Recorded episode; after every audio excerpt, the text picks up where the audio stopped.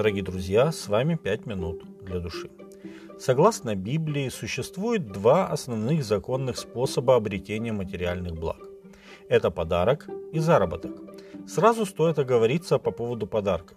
Только подаренные от чистого сердца ценности могут быть законным доходом человека. В Библии мы встречаем такие примеры. Раб Авраамов Елизер, когда прибыл в Харан – договариваться о женитьбе Исаака, подарил серебряные и золотые вещи Ревеке и ее семье. Бытие 24.53. Позже Иаков, возвращаясь от Лавана в Ханаан, преподнес в дар Исаву своему брату часть от стад своих. Бытие 32.13. Именно подарок был первым доходом Иисуса Христа. Восточные волхвы пришли поклониться рожденному царю царей и принесли с собой золото, ладан и смирну. Матфея 2.11. Некой разновидностью подарка является наследство, когда человек оставляет этот мир, передает свои богатства тому, кому считает нужным. Чаще всего дети наследуют своим родителям.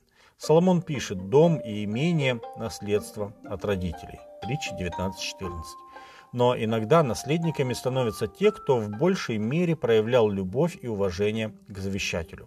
Библия говорит и об этом. Разумный раб господствует над беспутным сыном и между братьями разделит наследство. Притча 17.2. Но подарки могут стать проклятием для человека, когда ему их приносят с корыстной целью. Например, для того, чтобы, пользуясь влиянием или служебным положением этого человека, творить беззаконные дела. К сожалению, взяточничество, а именно так это называется, является одним из самых древних пороков человечества. Оно, оно подпитывается алчностью одного и желанием обойти закон другого. Библия показывает нам, как взяточничество всего двух человек привело весь Израиль к катастрофе. Когда состарился Самуил, то поставил сыновей своих судьями над Израилем. Имя старшему сыну его Иаиль, а имя второму сыну его Авия. Они были судьями в Версаве, но сыновья его не ходили путями его, а уклонились в корысть и брали подарки и судили превратно.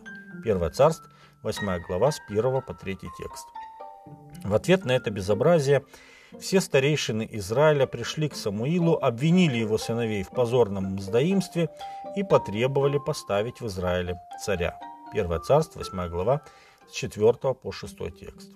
И Аиль, и Авия не устояли в искушении, и пока у них была возможность, они подпитывали свое корыстолюбие.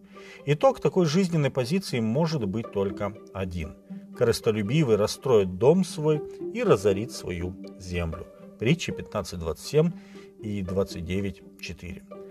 Бог очень трепетно относится к защите наших прав и свобод, гарантированных в Его законе.